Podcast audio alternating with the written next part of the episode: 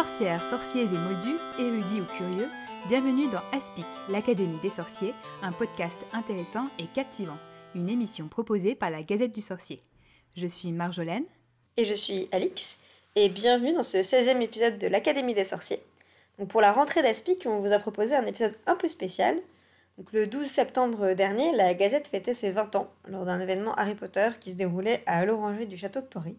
Donc on y a proposé de nombreuses activités et tables rondes, et une d'elles s'intitulait Il travaille avec Harry Potter, rencontre avec les professeurs de Poudlard. Cette table ronde était animée par Marjolaine, et euh, elle réunissait plusieurs auteurs qui ont publié autour de Harry Potter. Si vous avez écouté nos précédents épisodes, vous reconnaîtrez plusieurs d'entre eux qui sont déjà intervenus dans l'émission. Oui, et pour celles et ceux qui n'ont pas pu assister à cette belle rencontre, on a enregistré tout ça et on vous le propose pour cet épisode euh, pour pouvoir vous y replonger comme si vous y étiez.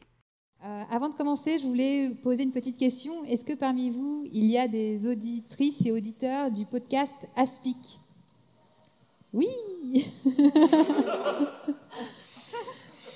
Alors, pour, euh, pour, celles et ceux qui ne se connaissent pas ce podcast, c'est un des, des podcasts produits par la Gazette du Sorcier qui s'est lancé il y a quelques années. Aspic euh, pour euh, l'Académie des sorciers, un podcast intéressant et captivant. Et c'est un podcast où on invite euh, tous les mois un chercheur, un spécialiste, quelqu'un qui a étudié Harry Potter à travers sa, propre, son propre domaine de recherche ou domaine professionnel, etc. Et du coup, c'est des prétextes à chaque épisode de voir Harry Potter autrement, à travers les domaines d'expertise, les domaines de recherche euh, de, nos invités. Et là, vous avez un magnifique panel euh, d'invités, de, personnes qui, sont, qui ont déjà enregistré des épisodes avec nous dans notre podcast, sauf un qui, où l'épisode va arriver très prochainement. Mais donc, donc, je vous invite à aller découvrir aussi ce podcast. Alors, je vais, je vais les présenter, nos, nos, nos chouettes, euh, nos chouettes invités. Donc avec nous, on a Silène Edgar. Bonjour. qui est donc euh, romancière et aussi euh, spécialiste d'Harry Potter, qui a notamment écrit un mémoire de recherche en littérature sur Harry Potter et qui, qui elles, n'ont pas fait un, mais deux épisodes avec nous déjà sur divers thématiques en lien avec l'analyse littéraire d'Harry Potter. Et tu as notamment écrit des articles sur Harry Potter et, euh, et un essai à venir. Euh, voilà, donc tu continues à écrire aussi euh, sur Harry Potter. Donc voilà pour, pour Silène. ensuite, on a Gaëtan Boulanger. Bonjour. Qui est, qui est journaliste et auteur et spécialiste des jeux vidéo et qui a notamment publié assez récemment, l'année dernière, un livre intitulé Dans les coulisses des jeux vidéo Harry Potter. Et euh, les, trois, les trois premières années à Poudlard. Donc c'est un, un, livre qui est euh, centré sur la création des trois premiers jeux vidéo Harry Potter. Euh, donc voilà, une thématique assez inédite hein, pour, pour un livre. On, va revenir dessus. Ça marche. Ensuite, on a Blandine Le Calais. Bonjour. Et accompagnée de sa fille, Valentine Le Calais. Donc Blandine est euh, maître de conférence de latin euh, à Paris-Créteil, mais aussi romancière, scénariste de BD, traductrice, et euh, elle est aussi l'autrice de Le monde antique d'Harry Potter, l'encyclopédie illustrée par sa fille, Valentine, et donc, euh, donc voilà, pareil, un, livre euh, qui est sorti peut-être l'année dernière aussi, deux ans. Bientôt deux ans. Bientôt deux ans. Et enfin, nous avons euh, Nicolas Rousseau et Valère Endior. Pardon, je ne vous ai pas présenté en Donc Valère et Nicolas. Bonjour. Bonjour. Valère est professeur de droit à l'Université de Bretagne occidentale et Nicolas aussi a enseigné, enseigné le droit et travaille désormais au ministère des Finances. Et ils ont tous les deux coordonné l'ouvrage collectif Le droit euh, dans la saga Harry Potter. Euh, donc un passionnant ouvrage aussi euh, qu'on a eu l'occasion de, discuter aussi pendant le podcast. Donc avant de rentrer un peu plus dans, les, les, ouvrages des uns et des autres et les études des uns et des autres, j'avais une première question. Est-ce qu'il faut forcément être un ou une serre d'aigle pour écrire un livre sur Harry Potter? Est-ce qu'on n'a que des serres d'aigle dans, dans l'auditoire, enfin dans, dans, le panel Moi, je suis mi-serre d'aigle et mi-pouf souffle. Ok. Donc un peu, un peu de pouf souffle, sinon bah, Moi, je crois que ça se voit, je suis 100% serre d'aigle, alors je ne peux pas répondre à la question.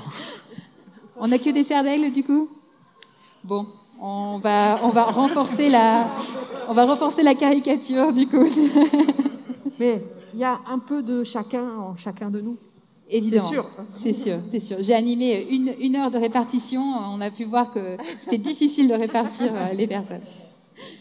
Euh, question un petit peu plus sérieuse peut-être. Euh, je voulais savoir un peu auprès de vous tous quel a été en fait le déclic qui a poussé chacun de vous à aborder Harry Potter d'une manière sérieuse, quoi, de se dire, c'est pas juste parce que je, je, sais que vous êtes tous amateurs amatrices de la saga aussi en tant que lecteurs, à la base, avant de vous dire, je vais l'étudier.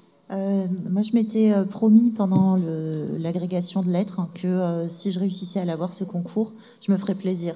Et j'ai eu l'occasion du coup de rencontrer Anne Besson, qui, qui est une grande spécialiste de, de fantasy. Qu'on a eu aussi dans le podcast. Ouais, et qui est merveilleuse et euh, qui m'a dit ok on y va euh, et, voilà je me suis retrouvée à faire de la recherche sur Harry Potter après avoir bien souffert euh, avec Madame de Sévigné et, d'autres moins rigolos.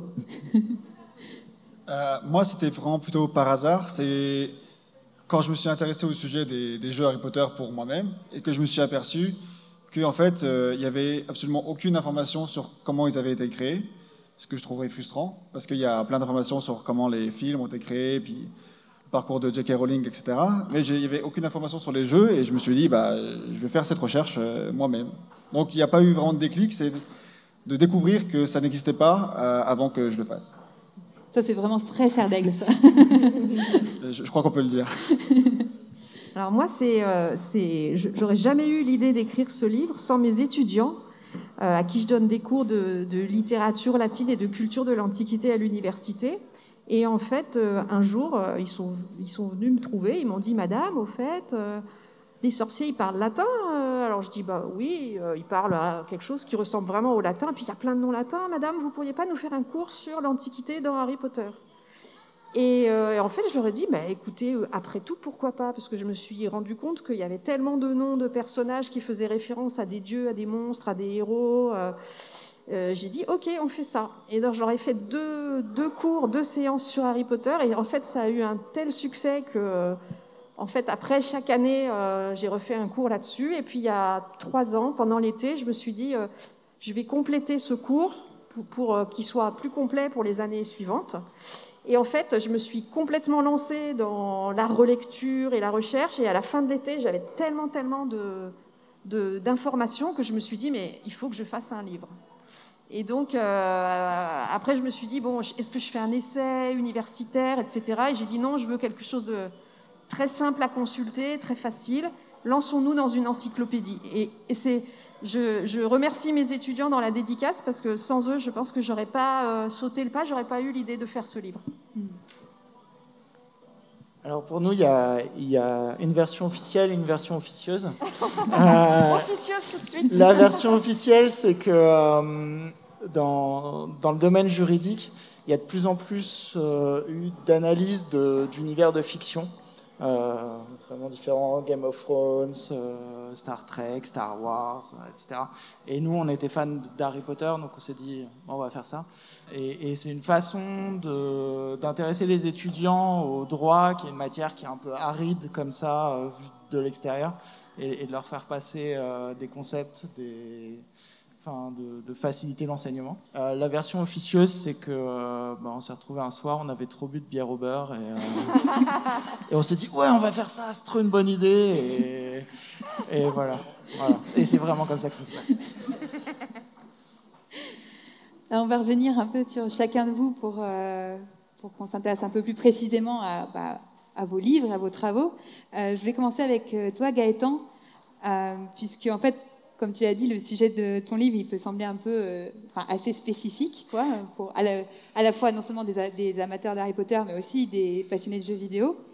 Mais, euh, mais en fait, ton travail, ce que j'ai trouvé en plus d'autant plus intéressant d'en discuter aujourd'hui, aux 20 ans de la Gazette, c'est que ça permet de se replonger dans une époque particulière qui est en fait celle de l'expansion du, monde, euh, monde magique et du fandom au-delà des livres. Et, euh, c'est aujourd'hui, en fait, du coup, 20 ans de, fandom. Et là, on replonge vraiment dans cette ambiance du début des années 2000, le moment où est née la Gazette du Sorcier, mais aussi où sont nés les, les, premiers jeux vidéo.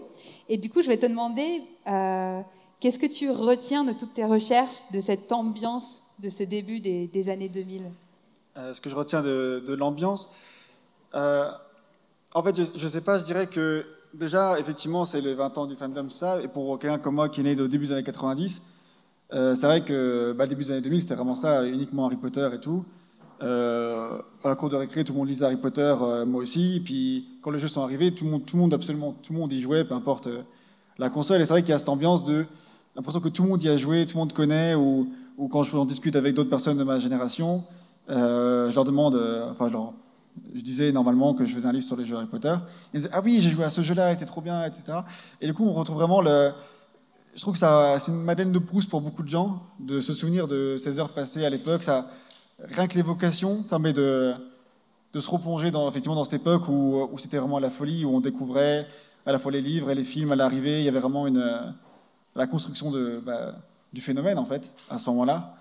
Donc euh, ça, c'est pas par rapport aux recherches en particulier, mais vraiment par rapport euh, au sujet en lui-même.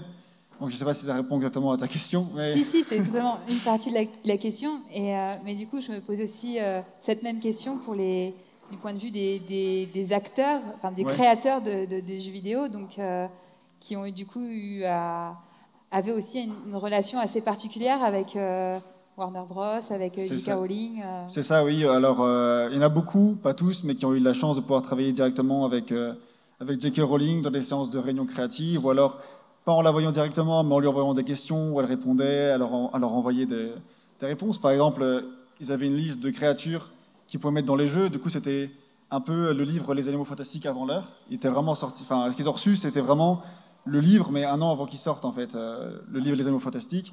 Donc, euh, donc par exemple, voilà, ils étaient vraiment aussi en plein là-dedans.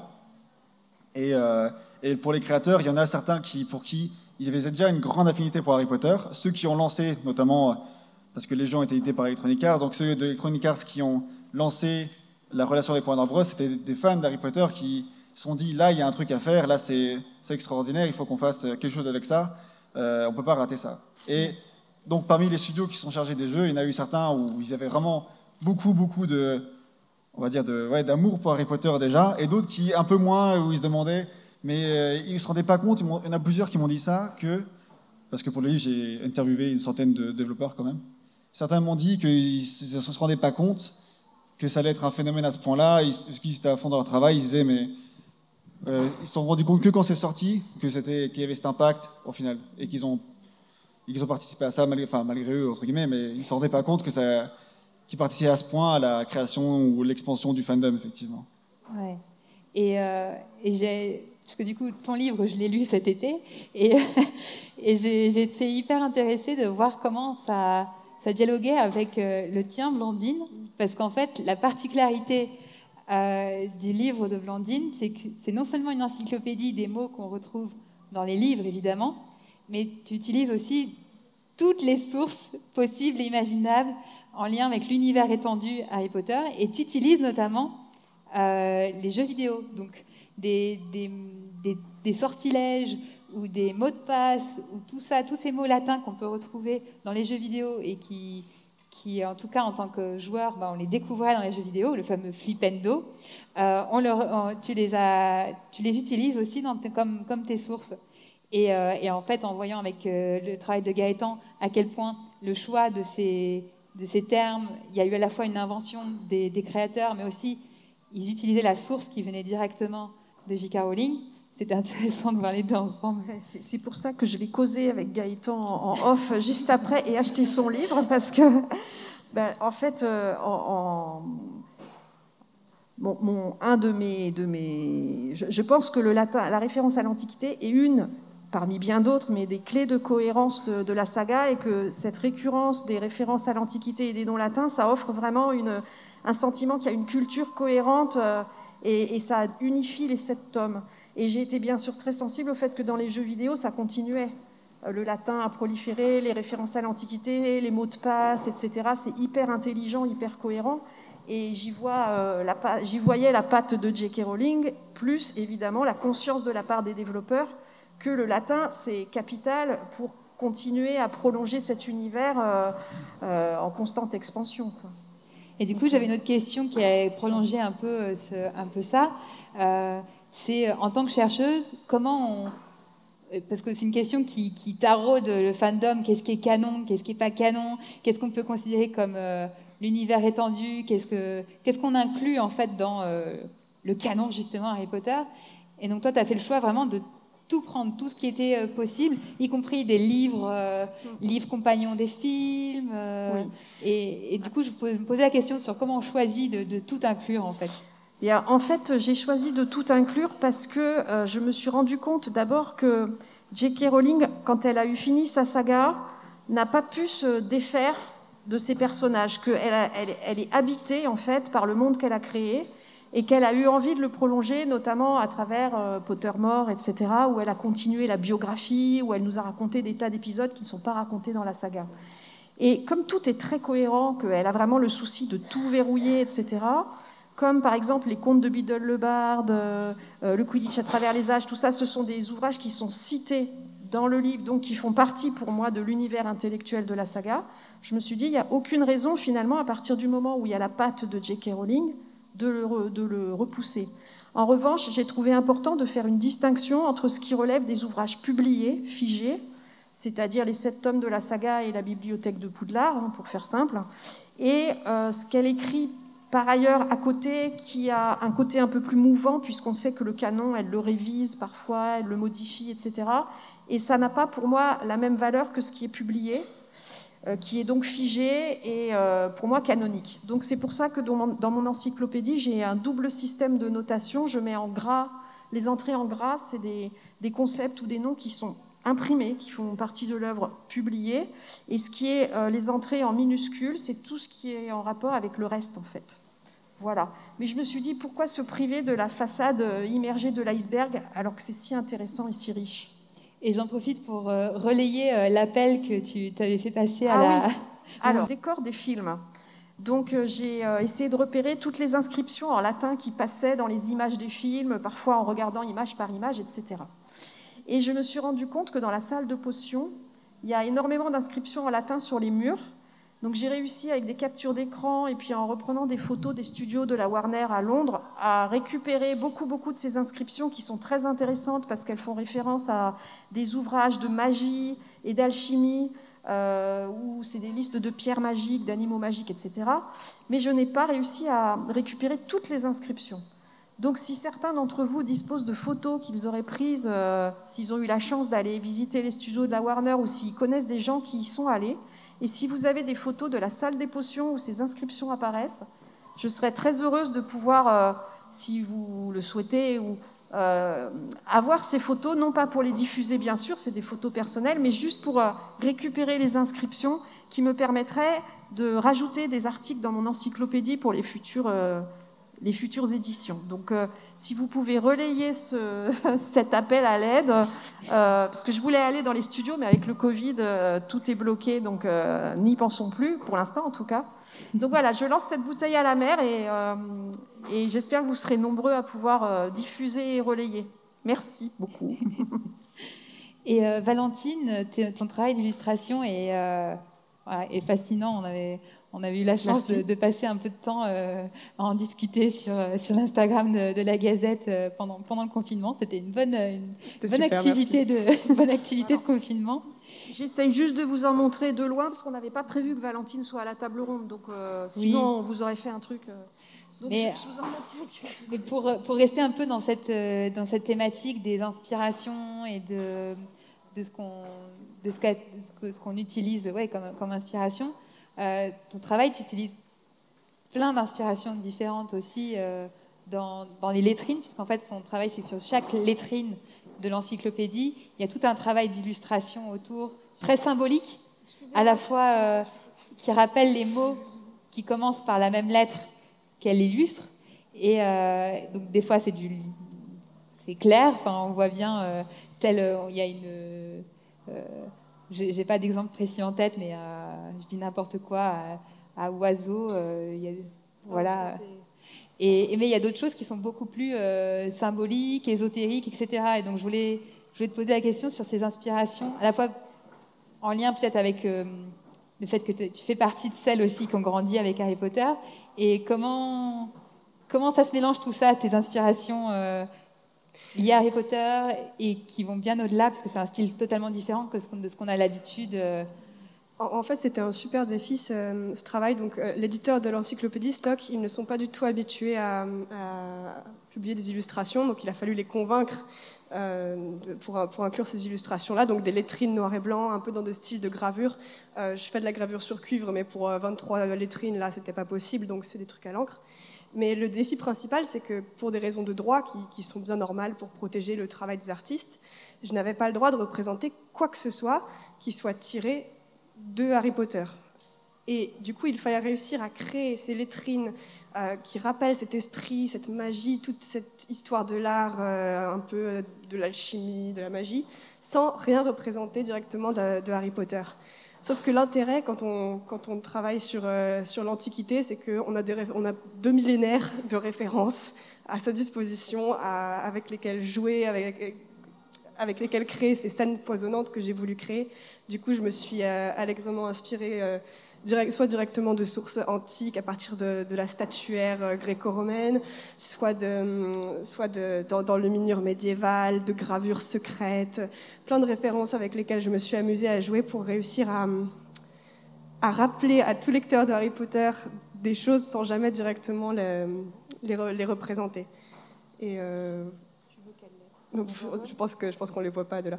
Et, aussi, et aussi un, des grands intérêts d'être euh, dans un travail de famille, c'est de pouvoir euh, de pouvoir euh, utiliser chaque membre de sa famille pour poser quand il, quand il en avait besoin. J'ai donc transformé mon, mon père euh, qui était en, maillot de bain dans le jardin et armé d'une bouteille de badois, en, Hercule furieux, euh, armé d'une massue pour aller haussir le démon Cacus. Dans le public, mais. donc voilà, c'était vraiment extrêmement drôle à faire et je faisais ça en parallèle de mes études. Il fallait que je tombe une illustration tous les cinq jours tout en faisant mon mémoire d'études. Mais c'était super drôle et surtout, c'était mon premier, mon premier travail publié dans un livre. Et c'était euh, un, immense honneur et un énorme plaisir de faire ça sur Harry Potter qui m'accompagne depuis que j'ai trois ans et demi. Le premier tome qui a été lu à haute voix avant que tous les autres tomes soient lus à haute voix par ma mère, donc quand j'avais trois ans et demi. Un autre portrait du père. ah Vous voyez que l'Oedipe est très prononcé. Hein. Euh, Nicolas et Valère, euh, votre ouvrage, nous, il nous a vraiment, vraiment très intéressés avec Alix, donc ma, ma comparse d'Aspic, euh, parce que il, euh, qu'on a adoré, c'est qu'en fait, il fait plonger dans le monde magique pour en fait l'étudier comme si c'était un monde euh, réel en soi et qu'il est assez cohérent en fait pour qu'on puisse analyser ses lois, puisque là c'est sous l'angle du droit notamment, et, et, aussi comprendre ses institutions, etc. Donc on peut vraiment, grâce à, la plupart des, euh, articles de, votre ouvrage, se plonger comme si on étudiait le monde magique comme un monde, euh, comme notre société ou une société euh, autre. Et, et, on a remarqué, et on en avait pas mal parlé aussi pendant l'épisode, mais que en, qu'en fait, on se questionne pas mal sur l'état de la démocratie et du système judiciaire euh, dans le monde magique. Et euh, évidemment, ça nous fait poser des questions sur notre propre monde, mais, euh, mais vraiment, ça me permet de vraiment se poser beaucoup de questions sur mais le monde magique, est-ce qu'il est aussi, est-ce qu'il il est quand même très problématique sous certains, sous certains aspects. Et, et du coup, je, me demandais si votre vision du monde magique, en fait, a a changé grâce au travail des contributeurs de votre ouvrage ou à votre travail, ou si, c'est ce que, si ça a juste confirmé ce que vous aviez déjà perçu en tant que, en tant que lecteur? Bah, Moi, j'ai commencé à lire Harry Potter quand j'étais au collège ou au lycée, donc avant de faire mes études de droit. Et euh, je me souviens avoir lu le, dernier tome, je devais être en Master 1 ou Master 2, donc déjà ma perception de la saga a évolué, euh, parce que j'ai grandi, je suis devenu étudiant en droit avec la saga. Et euh, là, de travailler, on est une vingtaine d'auteurs, de, plein de spécialités, à avoir travaillé sur cet ouvrage. On, a beaucoup échangé ensemble pendant quasiment un an et demi, deux ans. Et en fait, on s'est rendu compte qu'on on décelait des choses qu'on n'avait pas identifiées en tant que lecteur lambda. Et euh, effectivement, le, monde magique, c'est pas un, monde euh, démocratique, c'est peut-être un monde technocratique, avec une administration qui contient une profusion de départements et de services dont on ne sait pas vraiment à quoi ils servent. Euh, on s'est beaucoup amusé à faire l'index à la fin, et on s'est rendu compte qu'il y avait quasiment une trentaine de départements rien qu'au ministère de la magie.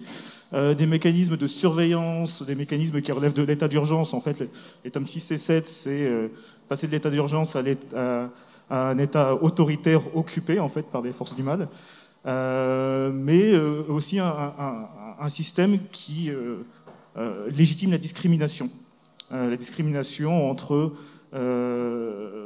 les sorciers, les créatures magiques, un, système qui, qui, en fait est le reflet des sociétés que J.K. Rowling a observées en tant que citoyenne. Et elle le dit assez fréquemment qu'elle s'est intéressée à, l'évolution de certains systèmes européens, euh, notamment le Portugal, euh, pour voir de quelle manière voilà, le franquisme avait pu à un moment donné aboutir à la chute des institutions. Et en fait, voilà, pour, résumer, on s'en est rendu compte vraiment en écrivant, en discutant, que en arrière-plan des aventures de Harry, Ron, Hermione et des autres, il y, a un État, une espèce de micro-État, un État dans l'État, qui est en train de s'effondrer. Euh, et, plus on avance dans les tomes, plus on s'en rend compte. Et ça, ça nous, a, ça nous a sauté aux yeux, mais au moment où on a vraiment on a commencé à travailler dessus. Avec le regard de juriste, évidemment, un peu plus euh, oui, confirmé. Sûr. Mais c'est vrai que ce qui est hyper intéressant dans, dans les articles, c'est que ça permet de, de, mettre des mots en fait sur aussi peut-être des ressentis, parce que et ça, euh, pareil, Silène l'a vachement étudié. L'évolution des tomes et la manière dont c'est construit, c'est des romans d'apprentissage pour le héros, mais pour le lecteur aussi. Et on grandit avec la saga et on, en apprend plus sur. Euh, on apprend à se poser des questions et à remettre en cause, en même temps que Harry, Ron et Hermione remettent en cause euh, la manière dont fonctionne le ministère, parce qu'on se rend compte que c'est pas du tout. Euh, enfin, c'est pas, pas les, gentils, quoi, le, pouvoir en place pendant la, majorité des tomes. et, du coup, on a l'impression, grâce aux analyses, de comprendre vraiment quels sont les, mécanismes qui ont donné les clés aux lecteurs pour euh, se poser des questions aussi sur les institutions. Euh, et on voit avec la manière dont le fandom aussi peut se, réapproprier des, questions politiques euh, dans le monde réel. Donc, je ne sais pas si vous avez un... Oui, alors peut-être rapidement deux, trois exemples très concrets, et on les note vraiment dès les premiers tomes. Le procès d'Harry Potter, qui ne bénéficie pas de contradictoire et qui, jusqu'à l'arrivée de Dumbledore, ne, ne bénéficie pas d'une assistance juridique. Bon, ben voilà, ça, dès le début, pour un juriste, c'est quelque chose qui est aberrant. Euh, et, qui est et, qui est mineur en plus Pardon Il est mineur. Et qui est mineur par ailleurs. Et pas de preuves, pas d'enquête. Euh, mais c'est vrai que pour euh, faire écho à ce que tu disais tout à l'heure, c'est surtout dans les, les, trois derniers tomes que l'on peut faire euh, un parallèle entre ce qui se passe dans Harry Potter et ce qui se passe dans les sociétés démocratiques la surveillance généralisée. Euh, on a, il y a une contribution qui est consacrée à l'état d'urgence, parce qu'en fait, euh, c'est une professeure de l'Université d'Angers qui a constaté bah, que ce qui se passait dans les tomes 6 et 7, euh, c'est la mise en place d'une état d'urgence comme on a eu en France en 2015, et la lutte contre le terrorisme, parce que si on prend des catégories de juristes, en fait, les mange-morts sont assimilés à des terroristes. Et ils, répondent, cochent toutes les cases du terrorisme tel qu'on le définit aujourd'hui. Je ne sais pas si tu voulais juste ajouter quelque chose. C'est vrai qu'il y a tout ce côté étatique, et puis il y a aussi tout le côté euh, qui, moi aussi, m'a beaucoup marqué sur, euh, par exemple, la lutte contre les discriminations avec euh, bah, l'exemple des loups-garous, mais aussi le statut des créatures magiques, qui est vraiment au centre de l'intrigue, et, etc. Et, c'est vrai que on, voit bien, en fait, il y, a tellement de J.K. Rowling a créé un monde qui, euh, au niveau des institutions, est complet. Il y a, un état complet, il y a, et il y a très très peu d'univers de fiction qui sont aussi complets et, qu'on pouvait autant analyser que, euh, que la société qu'elle a créée. Ouais. Et me fait une belle transition vers le travail de, de Silène qui, pour le coup, permet de vraiment, au-delà des thématiques, de rentrer dans la dentelle du travail littéraire. Quoi. Et on rentre vraiment sur comment on comment euh, J.K. Rowling manie les mots, manie les thématiques pour les faire se répéter. Euh, on a analysé ensemble l'onomastique, donc euh, les origines des noms, des noms de lieux, des noms de personnages, etc. Mais l'étymologie, une sorte d'étymologie un peu, encore une fois un, parallèle avec le travail de Blandine. Mais, on a aussi étudié la construction littéraire en façon, en cycle, en cercle, en miroir, en tout ce qu'on veut. Et, et du coup, je voulais euh, te demander, euh, toi en tant que romancière, euh, quel est l'effet, quel effet a fait en fait l'analyse du travail de J.K. Rowling sur ton propre travail, sur la manière dont tu vois peut-être ton travail aussi de, romancière? Alors en fait, moi j'écris des fictions historiques avec souvent de la magie, de la fantaisie dedans, ou alors quand j'écris pour adultes, enfin j'en écris un petit peu en jeunesse, mais pour adultes je vais dans l'anticipation. Euh, et, j'ai fait un livre sur l'état d'urgence en, 2014. Avant, euh, c'était pas très sympa après, du coup, quand c'est arrivé. Et, euh, et là, l'année dernière, un, texte sur les affamés sur une, dictature sanitaire. Du coup, c'est pas très sympa cette année non plus. Je vais arrêter d'écrire de l'anticipation. Du coup, c'est quoi le prochain Il parle de quoi? Non, je vais faire du solar punk, un truc vachement plus positif. De, on arrête les dystopies, on fait des utopies maintenant. Donc, euh, l'idée, c'est, euh, moi, je suis complètement fan de, du travail qui a été fait avec euh, sur, sur Rowling. Le travail que j'ai fait m'a permis de découvrir vraiment cette cathédrale immense, cette Sagrada Familia qu'elle a construit avec tous ces détails, tous ces éléments, et en effet cet univers complet qui, par de très nombreux aspects, parle du monde d'aujourd'hui. Euh, dans la somme qu'il est, avec euh, toutes ces influences culturelles qu'on partage tous, parce que euh, la mondialisation fait qu'on partage beaucoup plus facilement tous ces éléments-là. Et donc, Harry Potter a révolutionné la littérature pour, la jeunesse, parce que même si avant on avait déjà, avec Diana Wynne Jones ou, ou Pullman qui arrivait un peu en même temps, des, des, œuvres qui mélangeaient un certain nombre de références, c'est la première fois qu'on a quelque chose d'aussi complexe, d'aussi construit, euh, qui, a été proposé à des jeunes lecteurs, avec pendant tout le cycle la possibilité pour le jeune lecteur d'apprendre, de progresser, de développer ses compétences de lecture pour arriver à comprendre que ce texte, enfin ces textes, en fait, donnaient un état du monde et amenaient à la réflexion. Et pour autant, elle ne fait pas preuve de, moraline dans, dans, ses écrits, euh, puisqu'elle euh, elle offre la réflexion euh, et, le lecteur peut se saisir un petit peu de ce qu'il veut. Et donc moi, dans mon travail, euh, je m'attache à faire ça. D'ailleurs, mon, pseudonyme Silène vient de là, c'est une référence de, de Rabelais. C'est l'idée qu'on on peut écrire des choses amusantes, populaires, accessibles, et les truffer de plein de petits éléments qui seront eux aussi accessibles si, si le lecteur souhaite s'en saisir. Et donc dans mon travail, euh, systématiquement, c'est bourré de références. Alors pas aussi bien qu'elle, évidemment, mais en tout cas, elle m'a vraiment inspirée sur euh, la possibilité de faire des, des, livres comme des origamis, où on prend, on replie, on replie, à la fin on a une forme, et puis le lecteur, il peut le redéplier s'il a envie, ou juste profiter de la forme de l'origami comme il le souhaite. Voilà. Super. Alors, je sais qu'il ne nous reste pas énormément de temps, donc je vais faire une, seule question pour l'ensemble du panel, qui est peut-être une des questions qui me, tient le plus à cœur, avant de prendre une ou deux questions du, public. Et euh, il y a, je me pose la question, ah, c'est une question un peu filée dans notre podcast de, de fans, quoi, mais où on s'intéresse à du travail à la fois universitaire, euh, du travail de journalistique historique, euh, plein de choses.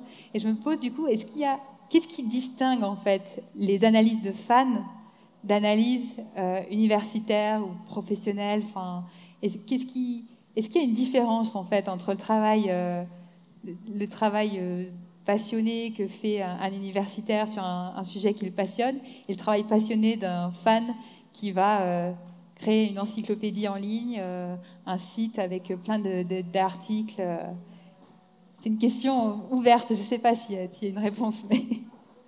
moi, je je pense que dans l'absolu, il n'y a pas de différence, sinon que l'universitaire, de par sa formation, il, sait euh, exposer les choses avec euh, méthode et clarté, mais euh, les universitaires, et heureusement, ne sont pas les seuls qui soient capables de clarté et de méthode. Donc, dans les faits, il n'y a pas de différence. nous, on est des professionnels de ça, quelque part. Mais d'abord, il y a des universitaires pitoyables et il y a, et il y a des fans géniaux. Donc, je crois que les frontières ne sont pas valables. Voilà. voilà. Je suis, assez d'accord avec ça. Euh, en droit, il y a un, côté très technique au, droit qui est peut-être un, peu plus complexe. Et c'est vrai que nous, on, avait des auteurs qui étaient à chaque fois spécialistes d'un domaine du droit, puisque en fait, euh, aujourd'hui, les juristes, ils sont spécialistes d'un tout, tout petit domaine du droit. Et donc, on avait des gens ultra spécialisés qui parlaient d'une toute petite partie de, Harry Potter, donc ça permettait d'avoir une, peut-être une vision un peu plus de spécialiste, d'aller vraiment tout au bout. Mais sinon, euh, pour le reste, c'est, la clarté et en effet la, facilité de, partager et aussi euh, bah, au-delà pour le coup, euh, ouais, du, le côté enseignement, finalement, on a l'habitude de, manier ces, concepts.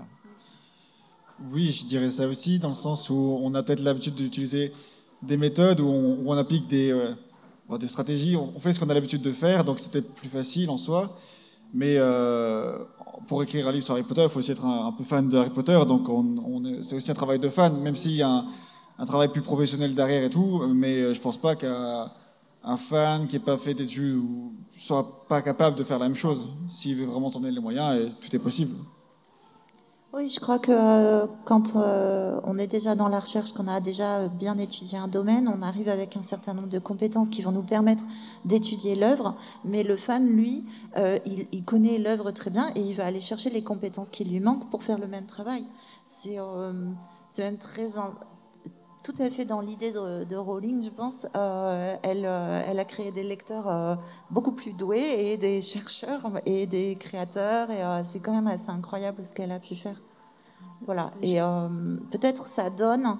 Peut-être la différence, c'est que euh, quand on est euh, universitaire ou enseignant, on est un petit peu plus légitime vis-à-vis des éditeurs ou du monde de la littérature pour pouvoir dire oui, c'est sérieux ce qu'on fait, parce qu'on a le badge.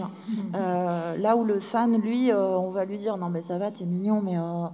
parce que ça reste de la littérature jeunesse et que malgré tout, et je ne sais pas si vous l'avez ressenti, mais ça reste un sujet d'étude qui est quand même un petit peu moins bien que euh, des sujets euh, sérieux, quoi. On est entre adultes.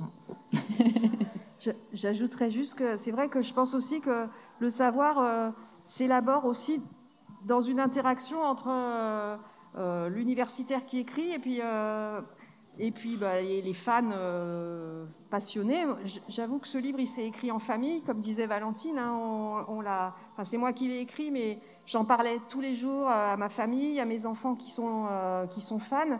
Et en fait, ils m'ont soufflé plein d'idées. Hein, Valentine, euh, voilà, ils m'ont comme c'était un peu une enquête sur rechercher les références et puis surtout en quoi, par exemple, un mot de passe, c'est cohérent par rapport euh, un mot de passe qui permet d'entrer dans la salle commune, c'est cohérent par rapport au dénouement du tome, bah, Valentine, elle m'a alerté sur plein de petits trucs que j'aurais pas vu toute seule, ou en tout cas pas si facilement. Donc euh, le dialogue avec, euh, avec les forces vives, j'allais dire, c'est hyper important. moi, je voulais juste rebondir sur deux choses que tu as dit.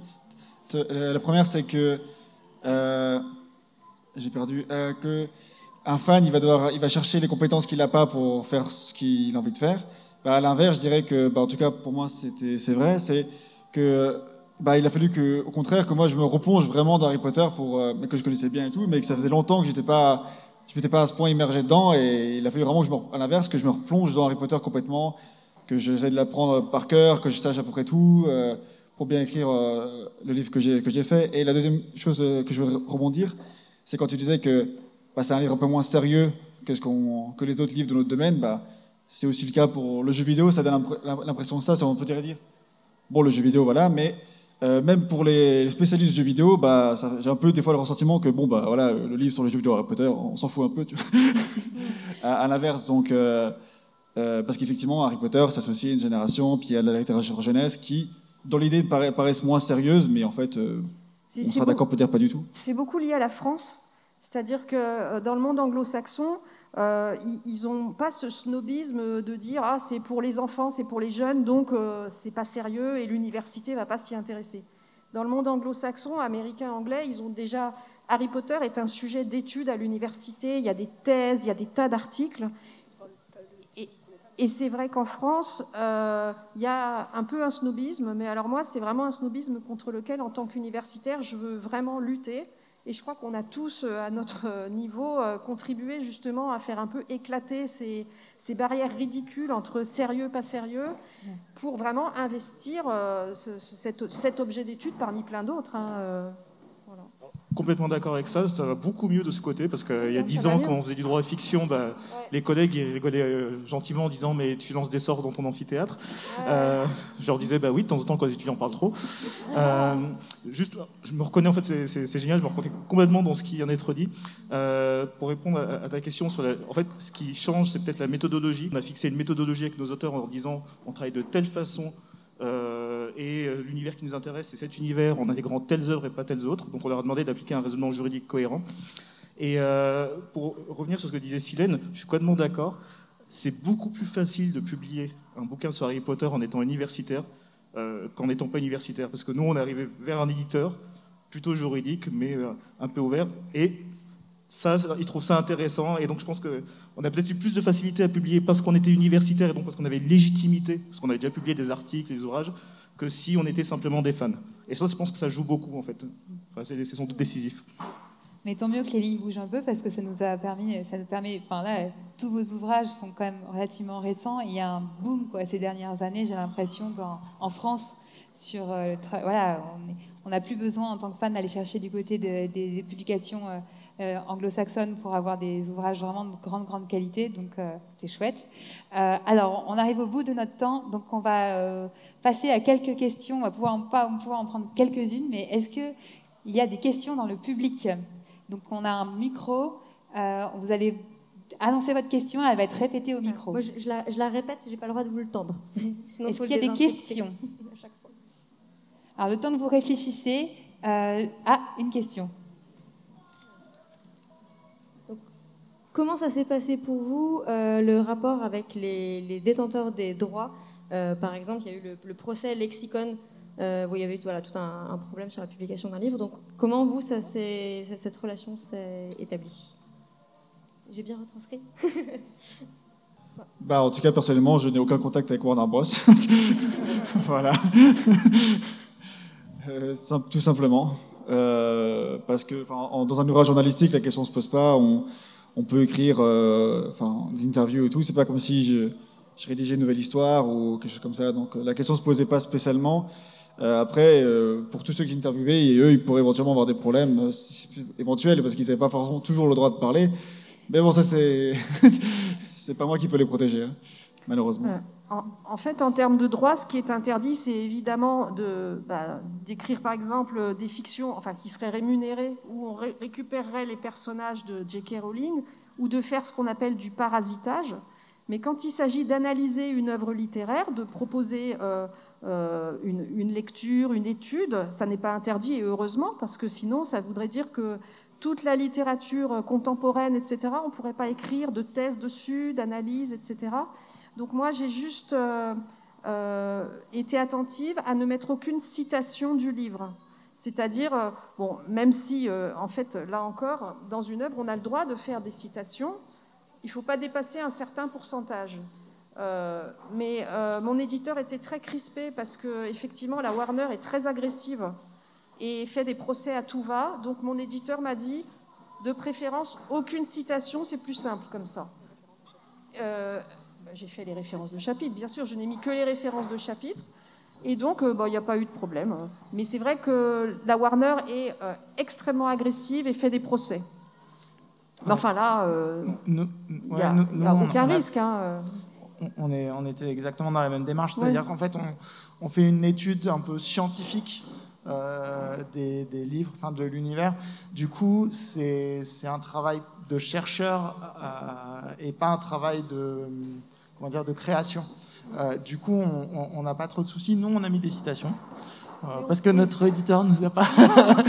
Mais par contre, on, a bien précisé aux, auteurs dans nos contributions de ne pas recréer de, fiction, enfin de, fanfiction finalement, alors qu'on s'était permis de le faire dans un projet en ligne qui avait précédé l'ouvrage, où il y avait un, ou deux, une ou deux fanfictions en fait euh, pour parler du droit.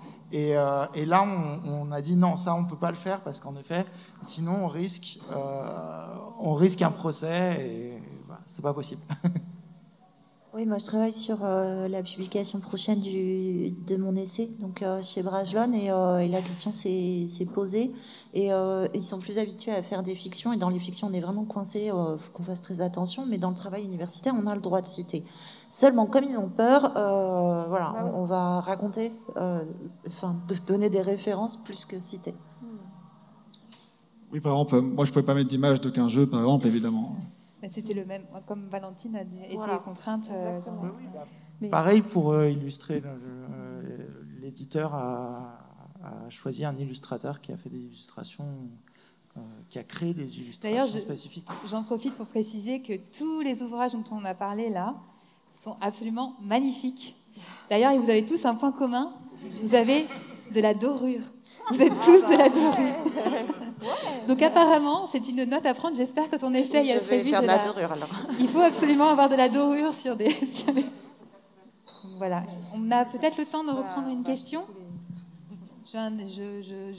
Est-ce qu'on a le temps de reprendre une question? Oui? Une toute petite.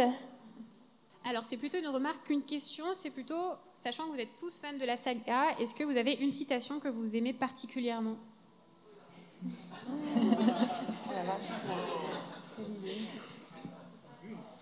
Oui, moi, je ne peux pas la citer euh, textuellement, je m'en rappelle jamais euh, au moment, mais c'est évidemment le moment où, Dumbledore dit à Harry que euh, c'est pas parce que c'est dans sa tête que ça n'existe pas. Ah, c'est ma préférée aussi. Ah, copieuse. Moi, c'est la même scène aussi. Euh, j'aime bien aussi l'idée où il dit à Harry, tu peux, tu vois, il y a des trains, tu peux prendre euh, un train qui part euh, par là, mais tu peux en prendre un autre, parce que je crois que toute la saga, elle est fondée sur cette idée de choix et de liberté, de capacité à chacun de décider de son destin, quels que soient les, bagages qui trimballent et, le, passé parfois douloureux qui, qui trimballe avec lui. Donc j'aime bien cette idée, c'est un message très positif moi, c'en serait une autre Dumbledore que je ne peux pas citer aussi texto comme ça, mais c'est quand il explique à Harry, il lui dit que euh, un jeune ne peut pas savoir comment un, vieil homme pense, mais que le vieil homme est dans l'erreur s'il ne se souvient plus comment pense la jeunesse. Mm. Je trouve que c'était très sage, j'aime bien. Dumbledore, il nous, fournit des bonnes, des bonnes citations en général. Après, il y a. Euh, je ne sais plus comment c'est en français, c'est un peu je pense que tout le monde la connaît ici, mais euh, Don't let the muggles get you down. Je pense que c'est un bon mantra de manière ah, générale. Ça veut dire quoi ne, ne, laisse pas les moldus te. Te laisse pas faire par les moldus. Ah, désolé. Euh, non, moi, j'arrive pas à retrouver la citation, mais je sais que c'est dans, dans l'échange entre Harry et le nouveau Premier ministre Rufus Scrimgeour euh, et, à un moment donné, cette question de Harry qui doit renoncer à ses propres intérêts pour l'intérêt de, euh, de, la nation. Enfin, en gros, il y a tout cet échange dans lequel on lui demande d'être un peu le, symbole euh, justement de l'intérêt général et en gros de et Harry refuse. et on sent que c'est le début justement du basculement de. Je n'ai pas la citation en tête, mais dans ce passage-là, justement, en tant que juriste, ça m'a interpellé. Je, me souviens d'un passage, j'adore, j'ai revu une citation extraite de ce passage il y a très très peu de temps, c'est pour ça que je m'en souviens. Il y a un moment aussi où euh, Scrimgeour euh, s'énerve un peu et dit à Harry euh, Il est temps, jeune homme, que vous appreniez le respect. Et Harry répond Il est temps que vous méritiez ce respect. Quelque chose comme ça, et là c'était. Alors, je peux en rajouter une? C'est aussi le jour où Dumbledore dit qu'une nuit, il avait envie de faire pipi et il est tombé sur une salle remplie de pots de chambre. Je trouve que c'est hyper important parce que justement, il y a aussi cette euh, notion importante d'humour chez J.K. Rowling dont on n'a pas pu parler parce qu'on n'avait pas le temps, mais cette idée que les figures d'autorité et les, figures de sagesse, c'est aussi celles qui savent se moquer d'elles-mêmes et, faire preuve aussi d'un peu d'humour. Et se rappeler qu'elles ont un corps qui fait pipi, caca, etc. Bah oui, bah. Et je trouve que c'est très important aussi euh, que Harry Potter sans l'humour, c'est pas Harry Potter. Bah, merci pour ce beau Ah, bah, mot de la fin. Est-ce que tu veux Non, c'est bon. Ah, excuse-moi, c'est. Ben, merci, merci à tous euh, d'avoir suivi. Et puis merci pour ces belles questions.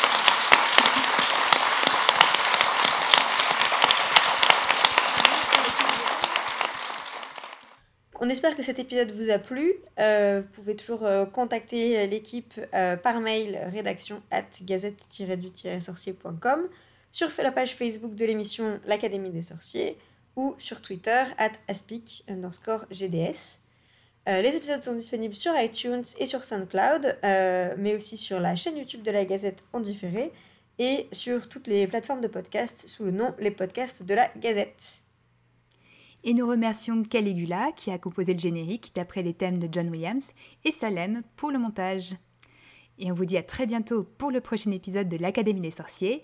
Et puisqu'on a oublié de ne faire notre conclusion habituelle en public, on va la faire maintenant. Passe tes bus d'abord. d'abord. Deux ans d'émission, toujours pas synchronisé là-dessus, mais c'est pas grave.